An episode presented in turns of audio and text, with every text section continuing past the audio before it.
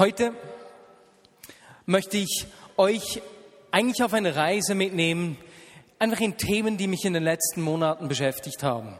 Es ist eigentlich weniger als eine Predigt, es ist einfach so etwas, was mein Herz richtig stark beschäftigt. Ihr wisst ja, dass meine Eltern Anfang dieses Jahres für, zwei, für einen Monat, nein, für drei Monate, ein Quartal sind drei Monate, genau, für drei Monate in einem Sabbatical, in einer Auszeit waren. Und in dieser Zeit, als sie weg waren, habe ich einfach richtig viel so an der Vision der Vignette Bern rumstudiert. Da, ich habe mich an Verheißungen erinnert, irgendwelche Aussagen, die prophetisch begabte Menschen in den vergangenen 25 bis 29 Jahren über den Vignette Bern gemacht haben und die sind mir nicht mehr aus dem Kopf gegangen.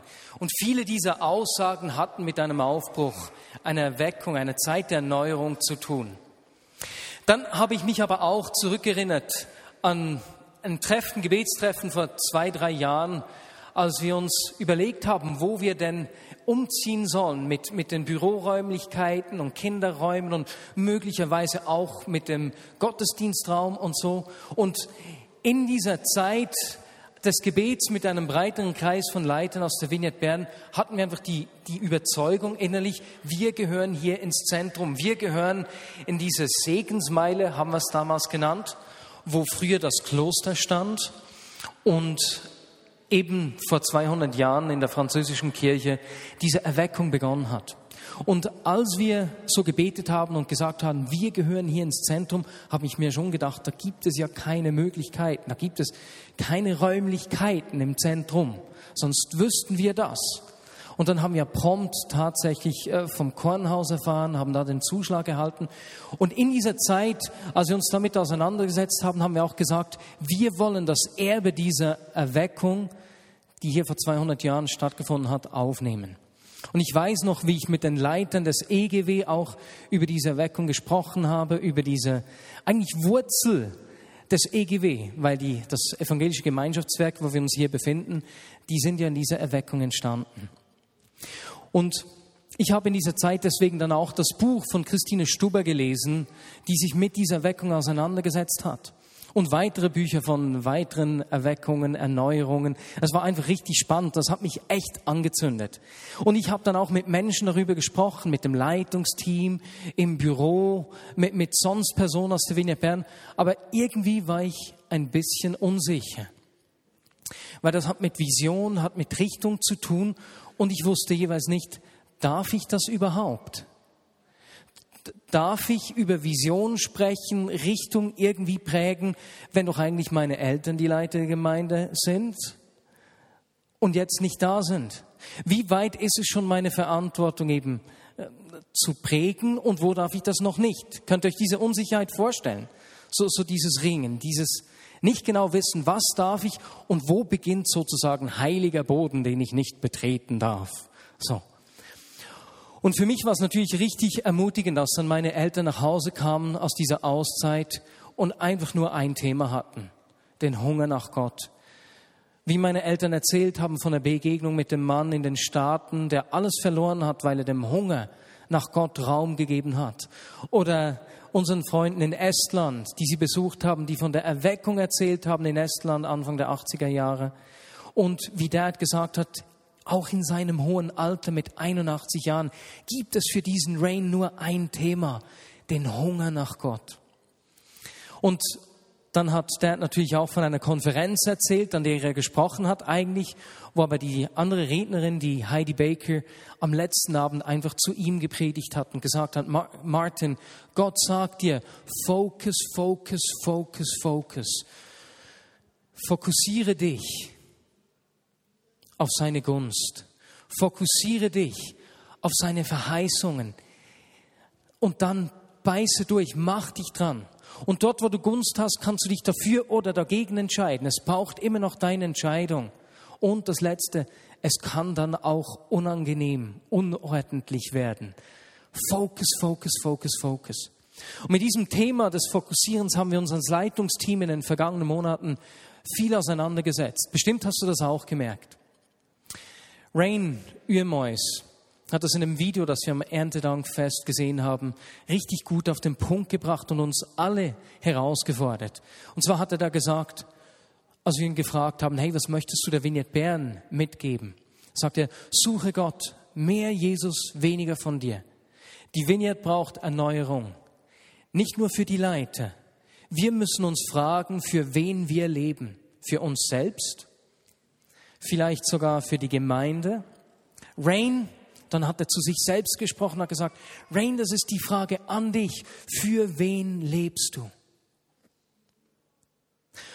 Und diese Frage, für wen lebst du, die stellt sich sowohl für dich und für mich ganz persönlich, für unser persönliches Leben, als auch für unser gemeinsames Leben als Gemeinde. Wofür leben wir? Als Leitungsteam der Vignette Bern haben wir uns entschieden, wir wollen auf eine Sache setzen. More Jesus. Wir wollen der Gegenwart Gottes Raum geben. Und wir wollen mit dem Hereinbrechen des Reiches Gottes rechnen. Das wollen wir um jeden Preis. Jetzt, so etwas wie Erweckung können wir ja nicht machen. Letzten Sonntag hat ein junger Mann im Gottesdienst um halb acht Uhr ein, ein Bild gehabt, das cool war. Und zwar hat er gesehen, wie, wie da ein Fluss kam. Und dieser Fluss hat sich einen Weg gesucht durch die Landschaft und hat Felder überschwemmt. Und diese Felder waren natürlich schön fruchtbar danach, na, aber Überschwemmung ist nichts Wunderschönes eigentlich. Und dann haben Menschen versucht, das zu zementieren. Ja, so den Fluss zu korrigieren, wie wir das ja heute oder ja, heute weniger, aber wie wir das oft gemacht haben. Und eines kann ich euch sagen, aus Vignette Bern, wir haben uns entschieden, wir wollen nicht einfach etwas zementieren, den Fluss korrigieren, sondern wir wollen dem Heiligen Geist, wir wollen Gott Raum geben und mit dem Hereinbrechen der Kraft Gottes rechnen. Für mich war es richtig ermutigend in den vergangenen Monaten zu sehen, dass wir uns als Leitungsteam echt eins sind in diesem Thema. Und zwar nicht eben nur, wenn es um Gemeindefragen geht, sondern auch zu erleben, dass die, die Menschen im Leitungsteam das in ihrem persönlichen Leben wirklich umsetzen, dass sie wirklich ihm den ersten Raum geben wollen. Fokussieren hat damit zu tun, dass wir Dinge scharf einstellen, schärfen. Einige Dinge rücken in den Mittelpunkt, andere verschwinden aus diesem. Natürlich, wenn du dich auf eine Sache ausrichtest, siehst du das da drüben weniger gut. Das heißt, fokussieren hat mit Entscheidungen zu tun, die du und ich in unserem Leben treffen müssen. Wir haben gestern bei uns im Haus den Keller geräumt. Ich wohne in einer WG mit sieben Personen. Insgesamt sind im ganzen Haus etwa 25 Personen zu Hause. Wir haben eigentlich diesen Keller vor drei Jahren erst so ausgebaut und aufgeräumt. Es sind nicht viele Menschen aus und eingezogen. Und als wir uns so an dieses Räumen rangemacht haben, haben wir zuerst gedacht, ich habe zuerst gedacht, nee, eine Mulde brauchen wir sicher nicht. Ne? Das können wir dann irgendwie, denn das Zeugs, das wir nicht mehr brauchen, kann jeder selbst wegtransportieren haben wir gesehen, dass es vielleicht doch eine Mulde braucht. Ich habe dann die große bestellt und gestern haben wir uns ans Räumen gemacht. Wisst ihr, was geschehen ist? Die große Mulde reicht nicht.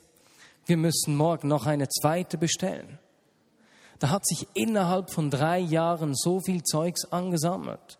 Das kann man sich gar nicht vorstellen. Also ich, ich kann mir das nicht vorstellen, ich kann mir das noch jetzt nicht erklären. Aber weißt du was, genau so geht es doch oft in unserem Leben. In unserem Leben kann sich Zeugs ansammeln. Und dann braucht es eine Entscheidung, Raum zu schaffen und Dinge rauszuräumen.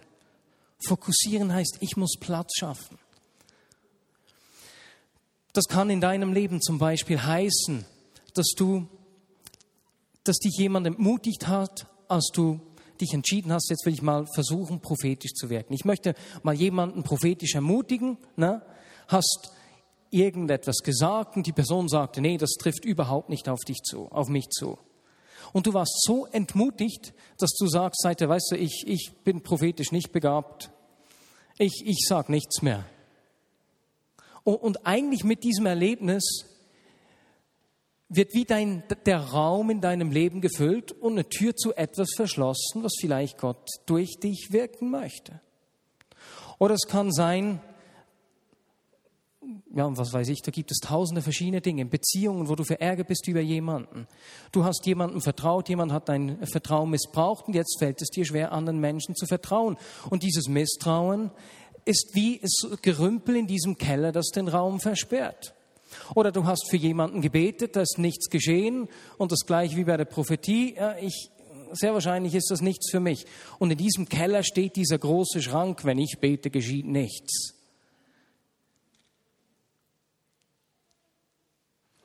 Und der Keller müsste geräumt werden. Wofür lebe ich? Welchen Dingen gebe ich in meinem Leben Raum? Und ich denke, gerade bei uns Schweizern ist dieser Keller oft voll mit, mit Gedanken der Minderwertigkeit. Mit, mit Zurückhaltung, weil ich Dinge noch nicht so gut kann. Und diese Angst, einen Fehler zu machen oder etwas nicht so gut zu können, ist wie, wie, nicht nur eigentlich ein Schrank, der in diesem Keller steht, sondern wie ein unförmiges großes Ding, das den Zugang für viele andere Dinge in den Keller versperrt. Entscheidungen treffen. Welchen Dingen will ich Raum geben? Jesus, wenn ich dir Raum geben will in meinem Leben, heißt das vielleicht, dass ich diese Themen rausräumen muss aus meinem Leben. John Wimber. Ich habe diese Woche ein Video von ihm geschaut das hat mich echt, äh, es war echt lustig. Und zwar hat er erzählt, wie viele Menschen zu ihm kommen nach Zeiten der Anbetung und einfach sagen, ja, weißt du, heute hat mir die Anbetung nicht so viel gesagt. Ich habe irgendwie nichts gespürt, ich habe nichts wirklich gekriegt. Und weißt du, was John diesen Personen jeweils geantwortet hat? Das ist auch nicht gedacht, dass du etwas aus der Anbetung kriegst.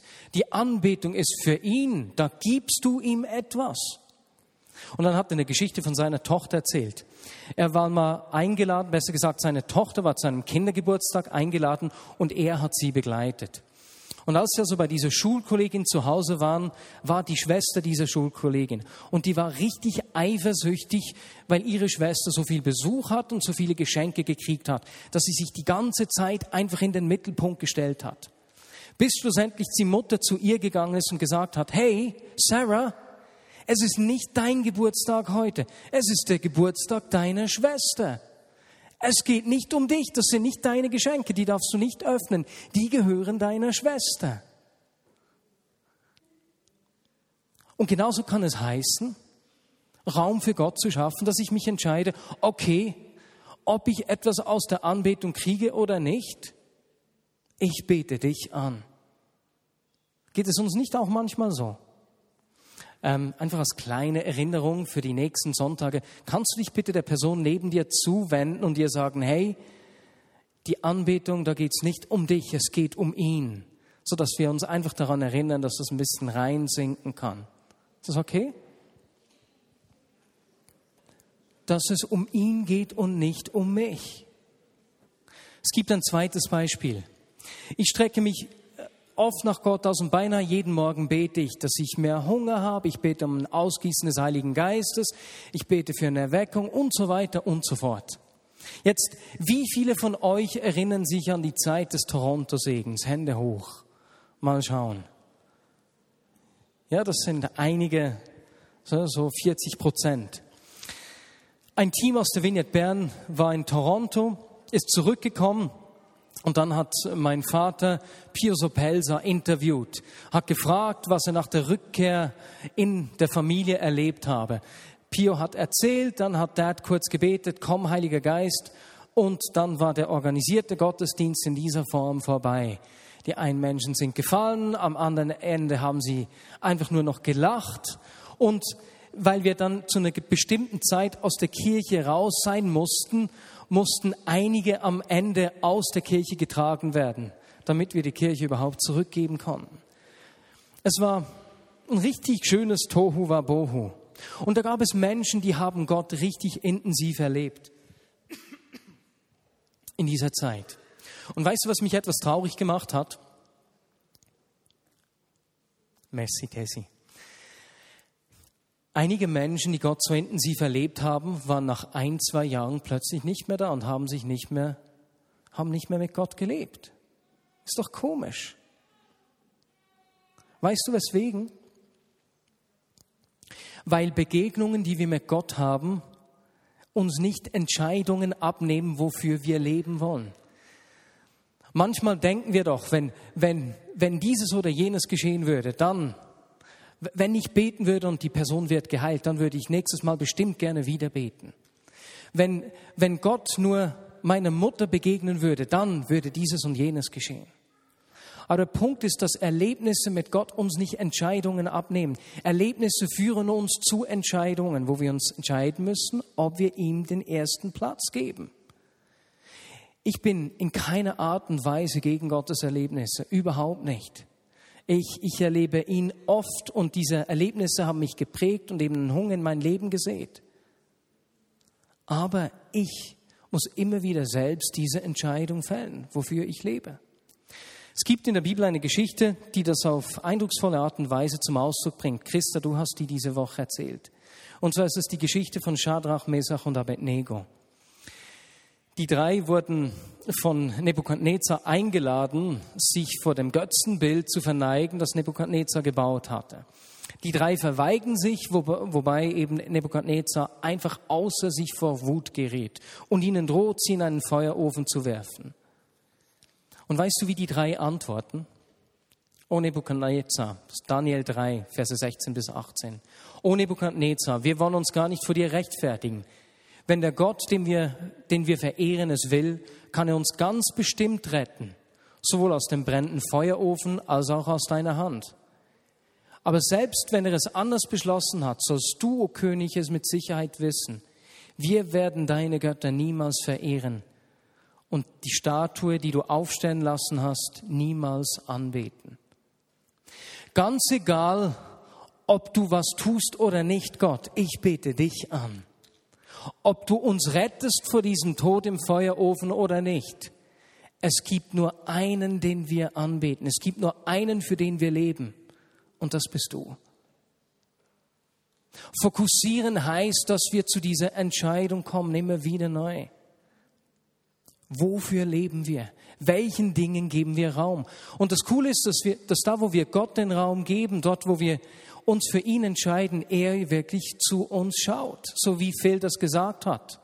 Er ist für uns. Wer könnte gegen uns sein? Und schon nur wenn wir die God Story Büchlein sehen, dann sehen wir, wie er immer wieder hereinbricht, wie das Reich Gottes immer wieder sichtbar wird unter uns. Manchmal nicht ganz so, wie wir uns das erwarten würden, aber er wirkt immer wieder. Unerwartet war ganz bestimmt am 1. Januar 1901, vielen Dank, was da geschah. Und zwar hat Papst Leo VIII. am Morgen auf dem Petersplatz in Rom den Heiligen Geist eingeladen, gesagt, komme Heiliger Geist, und hat ihm das 20. Jahrhundert geweiht. Am gleichen Tag in Topeka in den USA hat eine Gruppe von 75 Personen die Taufe im Heiligen Geist erlebt, was heute als Startschuss und Initialzündung der Pfingstbewegung bekannt ist. Das ist nicht unglaublich. Der Papst betet in Rom, in Topeka, erlebt diese Gruppe das Eingreifen des Heiligen Geistes. Ist doch erstaunlich. Ich will mit dem Hereinbrechen des Reiches Gottes rechnen. Das ist Teil davon, dass ich ihm Raum gebe. Und das Spezielle ist, dass Gott immer wieder durch uns, durch einfache Menschen wirkt und handelt. Und er bricht nicht nur durch einzelne Menschen herein, manchmal ist es so, dass es tatsächlich in ganzen Ländern einfach wie ein, eine offene Tür gibt. Wie Rain erzählt hat aus Estland. Niemand wusste, dass da diese Veranstaltungen stattfinden, aber Tausende von Menschen kamen aus ganz Russland, aus den umliegenden Ländern nach Tallinn. Gott hat wie eine Tür geöffnet. Und ich möchte jetzt einfach so einen Streifzug durch einige europäische Aufbrüche und Erweckungen in den letzten 200 Jahren machen, um diesen Teil des Fokussierens abzuschließen, diese Predigt abzuschließen. In Europa hat es in den letzten 200 Jahren immer wieder so Aufbrüche und Erweckungen, Zeiten der Erneuerung gegeben. Beginnen wir doch mal um 1804 bei Niklaus Wolf von Rippertschwand in Luzern. Das war ein katholischer Bauer, Politiker und Familienvater mit neun Kindern. Er hat selbst durch die Erfahrung eigener Krankheit und Genesung einfach Vertrauen zu Gott gewonnen, hat begonnen, für kranke Menschen zu beten. Und zwar hatte, hatte, war sein Wahlspruch zur Ehre des heiligsten Namen Jesu, zum Heile der Menschen und zum Sturze der Hölle. Und durch das Wirken dieses Mannes, durch sein Vorbild, und durch die Tausenden von Zeichen und Wunder, die da geschehen sind, ist eine Gebetsarmee entstanden, die vorwiegend aus Männergebetsgruppen bestand und die etwa 50.000 Männer umfasste. Ist das nicht Wahnsinn? In einer ähnlichen Zeit, auch im Anfang des, zum Anfang des 19. Jahrhunderts, erlebte Bern diese Erweckung, diesen Reveil, von dem ich gesprochen habe schon. Bern, die ganze Schweiz war eigentlich in einer Zeit der politischen Unruhe und der Not. Ganz Europa gab, es gab innerschweizerische Konflikte, es gab Konflikte, Kriege in Europa. Weil die Schweiz zeitweise von Napoleon besetzt war, mussten sie Söldner stellen in die verschiedenen Kriege. Und dann kam noch dazu, dass 1816, 17 äh, massive Missernten eingebracht wurden. Man hat heute herausgefunden, dass im Jahr zuvor irgendwie in Asien ein äh, Vulkan ausgebrochen ist und deswegen hat es in der Schweiz in diesen zwei Jahren dann jeweils bis in den Sommer hinein jede Woche geschneit und zwar auch noch hier im Mittelland. Das ist nicht unglaublich. Also dies, das war die herausfordernde Situation dieser Zeit und in diesem Umfeld der Herausforderung entstanden in der Kirche in Bern Gesellschaften, Hilfs- und Missionsvereine, die Christen in ihrem Glauben ermutigen wollten und einfach das Evangelium in die Gesellschaft tragen wollten. Und dank der Beteiligung eines katholischen Priesters in Bern war hier in der Stadt Bern haben die katholischen und die reformierten Gläubigen zusammengewirkt in diesem, in diesem Ding. Und da ist richtig so etwas von Hunger entstanden. Da hat eine Glut geglimmt in Bern. Und diese Glut ist dann zum Feuer, zum Brennen gekommen, als Antoine Gallon am 16. November 1820 eine Predigt über die Sonntagsheiligung gehalten hat. Auch nicht gerade eine typische Predigt für eine Erweckung, wenn man sich das so vorstellt. Aber diese Predigt wurde zum Stadtgespräch.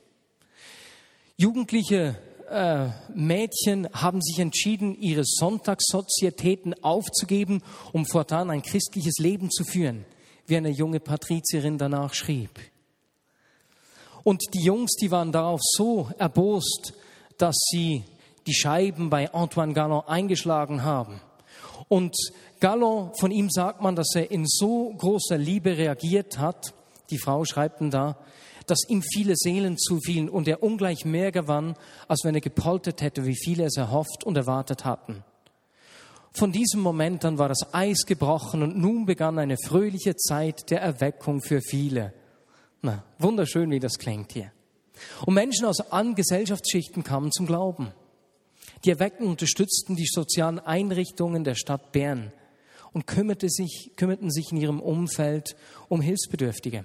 Vor allem Frauen besuchten Kranke und aus diesen Krankenbesuchen entstanden Krankenstationen und schlussendlich das Diakonissenhaus und das Salemspital. Und die Erweckten gründeten etwa fünf Schulen und ein Heim für arme und verlassene Kinder sowie die evangelische Gesellschaft und die freie evangelische Gemeinde in der Folge. Das war der Aufbruch in Bern. In der gleichen Zeit wurde in Zürich Dorothea Trudel als elftes Kind einer gläubigen Mutter und eines alkoholsüchtigen Vaters geboren. Sie erlebte keine schöne Kindheit. Sie konnte insgesamt vier Jahre, in diesen vier Jahren mehr oder weniger regelmäßig zur Schule gehen. Sie war auch krank als Jugendliche, was zu einer Wirbelsäulenverkrümmung führte. Als Erwachsene hat sie dann im Geschäft ihres Onkels gearbeitet. Das war ein Blumengeschäft. Im Jahr 1844 sind dann gleich vier Mitarbeiter dieses Geschäftes krank geworden. Dorothea hat sie mehrere Monate gepflegt, aber als da einfach keine Besserung eintrat, wollte sie die Leiter der Gemeinde bitten, beten zu kommen. Doch die waren nicht da. Also hat sie entschieden, dann halt selbst zu beten, den Kranken die Hände aufzulegen. Und die vier wurden augenblicklich geheilt. Und das hat sich natürlich herumgesprochen.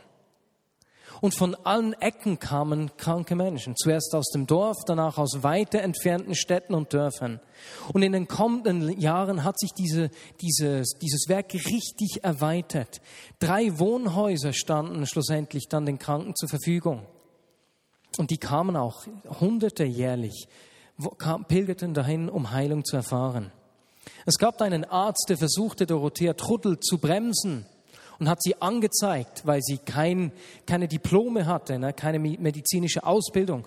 Und die Dorothea Truddel wurde dann verurteilt, muss seine Buße zahlen und durfte nicht mehr für Kranke beten.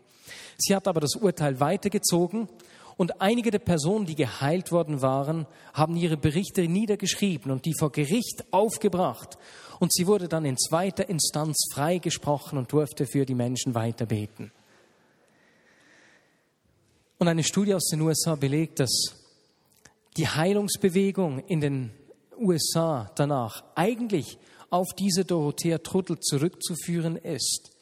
Eine einfache, ungebildete Frau, die kindlich glaubte, was Gott verheißen hat. Jetzt, nächste Geschichte, nächster Brennpunkt, ein Aufbruch, der ganz anders aussieht. 1930, wir sind in Ostpreußen ist auf dem Gebiet des heutigen Polens, Russlands und Litauen. Und bei diesem Aufbruch, bei dieser Erweckung stehen nicht Heilungen, Zeichen und Wunder am Anfang, sondern schon das beinahe strategische Vorgehen der Pilgermissionare von Krishona. Und zwar haben die jeweils einen Evangelisten geschickt an einen Ort und der hat da Kinderstunden durchgeführt, hat sich um Gläubige gekümmert und ist von diesem Ort, wo er stationiert war, jeweils zwei Stunden in alle Richtungen gereist, um weitere Dörfer zu besuchen während der Woche. Und dort hat er auch sich mit Gläubigen getroffen, immer Kinderstunden durchgeführt. Und wenn an einem Ort genügend Menschen zum Glauben kamen, haben sie dort eine neue Station begonnen, die einen Evangelisten angestellt hat. Und der hat dann wiederum von dort zwei Stunden in die verschiedenen Richtungen, so jeweils gereist unter der Woche, hat Kinderstunden durchgeführt und sich mit den Gläubigen getroffen.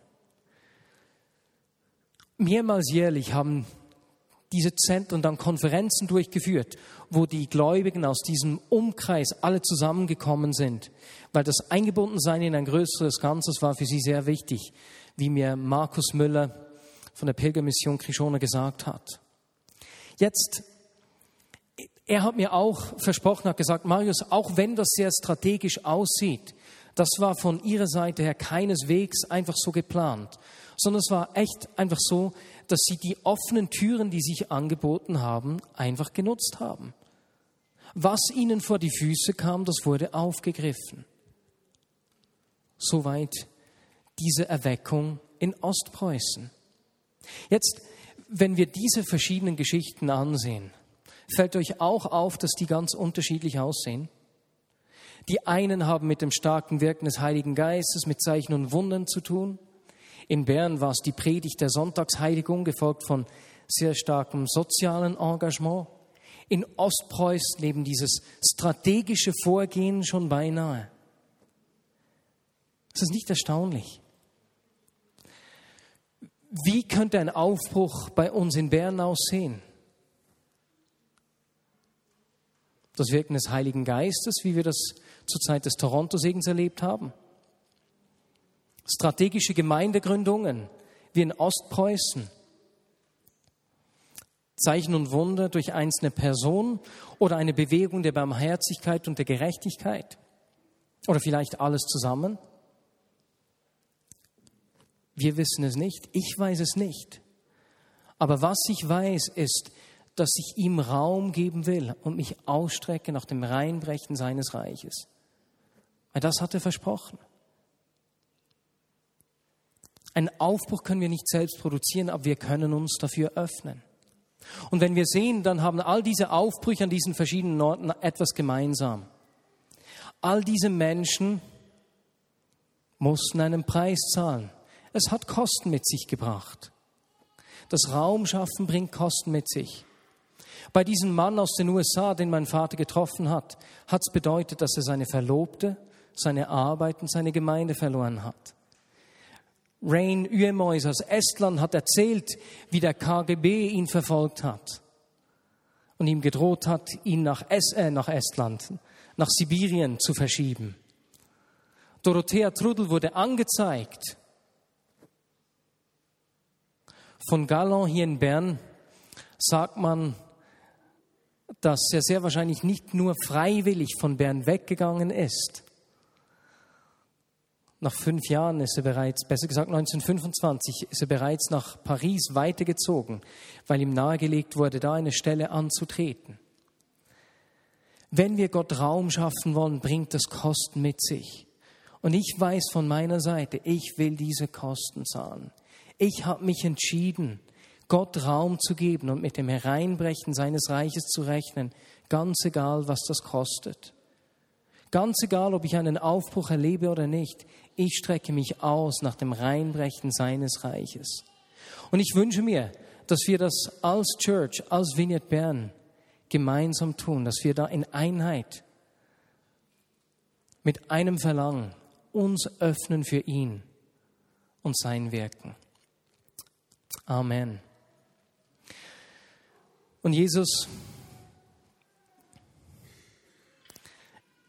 Herr, wir wünschen uns genauso offene Himmel, wie das bei Dorothea Trudel in Männedorf, wie das in Ostpreußen,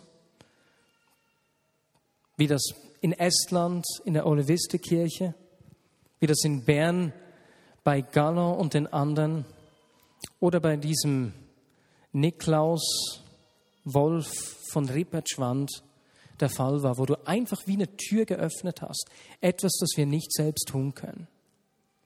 Und Jesus, du weißt, dass wir uns als Leitungsteam entschieden haben, dir Raum zu geben. Herr, komme du. Und Jesus, ich bitte dich um viele Verbündete, die sagen, brauche du mich, ich will auch ein Arbeiter sein. Ich will mich auch brauchen lassen dazu. Amen.